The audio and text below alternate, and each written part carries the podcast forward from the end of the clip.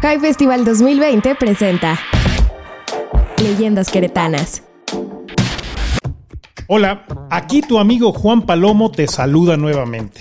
Estamos listos para continuar con la segunda parte de este gran relato sobre la leyenda de Chucho el Roto. Recordarás que al final de la primera parte, Chucho fue llevado a prisión injustamente. En este punto continúa nuestra narración. Primero lo llevaron a la penitenciaría de la Ciudad de México, Los Arcos de Belém. Ahí conoció a los personajes que después seríamos sus cómplices. El Rorro, Lebrija y yo, Juan Palomo.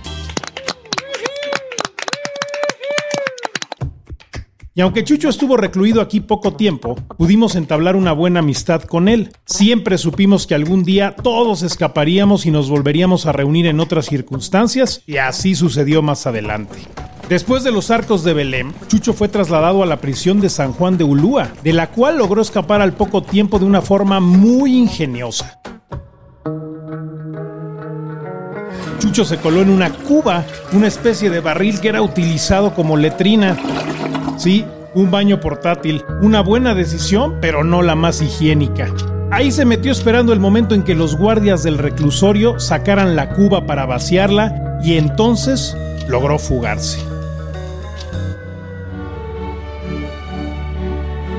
Al escapar de la prisión, Chucho huyó a Europa, donde aprendió las costumbres de la gente fina europea, pero se vio obligado a regresar a México, pues su padre, que vivía en el estado de Querétaro, adquirió numerosas deudas. La única forma que Chucho encontró para saldar esas deudas fue convertirse en ladrón. Y ahí tuvo la gran idea. Podía enmendar la deuda de su padre al mismo tiempo que consumaba su venganza contra don Diego de Frisac y toda la alcurnia de la alta sociedad. Pero ¿cómo lograr estafar a la gente de dinero sin ser descubierto y sin hacer daño a nadie? Para Chucho este detalle fue cosa fácil. Empujado por la confianza que le daba el haber vivido en Europa, decidió convertirse en un roto, nombre que se le daba a la gente adinerada y de clase. Claro, por eso comenzaron a llamarlo Chucho el Roto. Vestido siempre de forma elegante y conocedor de los buenos modos y costumbres, Chucho se ganó la confianza de la aristocracia sin que nadie sospechara su verdadera identidad. La población se hacía conjeturas sobre ciertos robos que nunca dejaban huella, pero jamás sospecharon de Chucho. Es entonces cuando volvimos a encontrarnos. El Rorro, Lebrija y yo éramos ladrones con un buen camino recorrido, y en un golpe de fortuna decidimos juntar nuestras fuerzas al ingenio de Chucho. Así comenzamos nuestras andanzas juntos.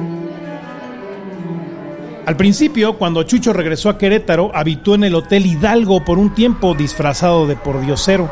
Pero después, cuando comenzó su carrera de ladrón, cambió de casa a un poblado cercano a la ciudad de Querétaro, rumbo al pueblo mágico de Tequisquiapan. Chucho el Roto se instaló en una modesta casa en el municipio de El Marqués, famoso por sus viñedos y producción de queso. Este poblado, que es hoy conocido como Salda Arriaga, en honor a Jesús Arriaga, se convirtió en el centro de operaciones, pues Chucho no robaba hasta tener todo perfectamente planeado. Saldarriaga proviene de saldar y arriaga y se refiere a que Jesús Arriaga, mejor conocido como Chucho el Roto, saldó la deuda del pueblo al ayudar a su gente. Otra versión asegura que el nombre lo obtuvo del grito de los policías que buscaban a Chucho en el pueblo gritando ¡Sal Arriaga! La ubicación de Saldarriaga favoreció en todo sentido a los planes que ejecutábamos, ya que el poblado conectaba con el Camino Real, desde donde se podía llegar a Hidalgo, Guanajuato, Ciudad de México y Querétaro, donde llevábamos a cabo todos nuestros atracos. Y mientras Chucho llevaba una vida de bandido, podía seguir en contacto con Matilda y su hija Lolita, siempre en secreto, pues nadie podía sospechar que aquel bandido misterioso que robaba sin dejar rastro era aquel pobre carpintero que un día fue apresado injustamente por orden de la familia Frisac. Chucho fue conocido por muchas razones. Primero que nada por el gran ingenio que lo caracterizaba. Le apodaron el bandido de las mil caras y también el manos de seda. Una vez le robó el reloj al mismísimo Porfirio Díaz, quien no se percató para nada cuando Chucho introdujo la mano en su bolsillo para extraer el reloj. Alguien solicitó la hora al general y fue ahí que se percató. Creo que me lo han robado. El mismo Chucho devolvió el reloj personalmente a los pocos minutos, argumentando que se lo había encontrado tirado. En otra ocasión se disfrazó de sacerdote para robar una joyería llamada Sorpresa y Primavera.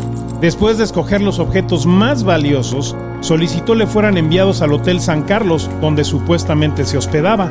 Los dueños de la joyería, al ser devotos católicos, no dudaron de la palabra y apariencia de aquel buen sacerdote, que al recibir los artículos en el lugar indicado, huyó con ellos sin dejar rastro.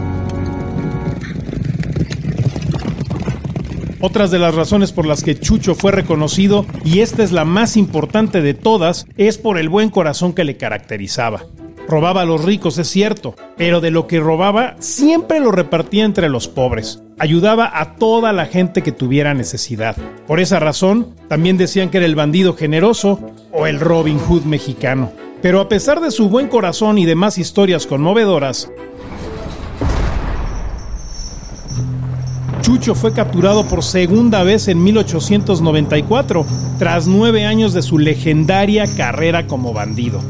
Pero sobre esto te contaré en la siguiente y última entrega de nuestra narración de la leyenda de Chucho el Roto.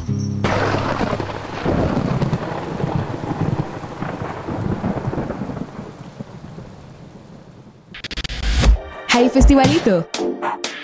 Querétaro 2020.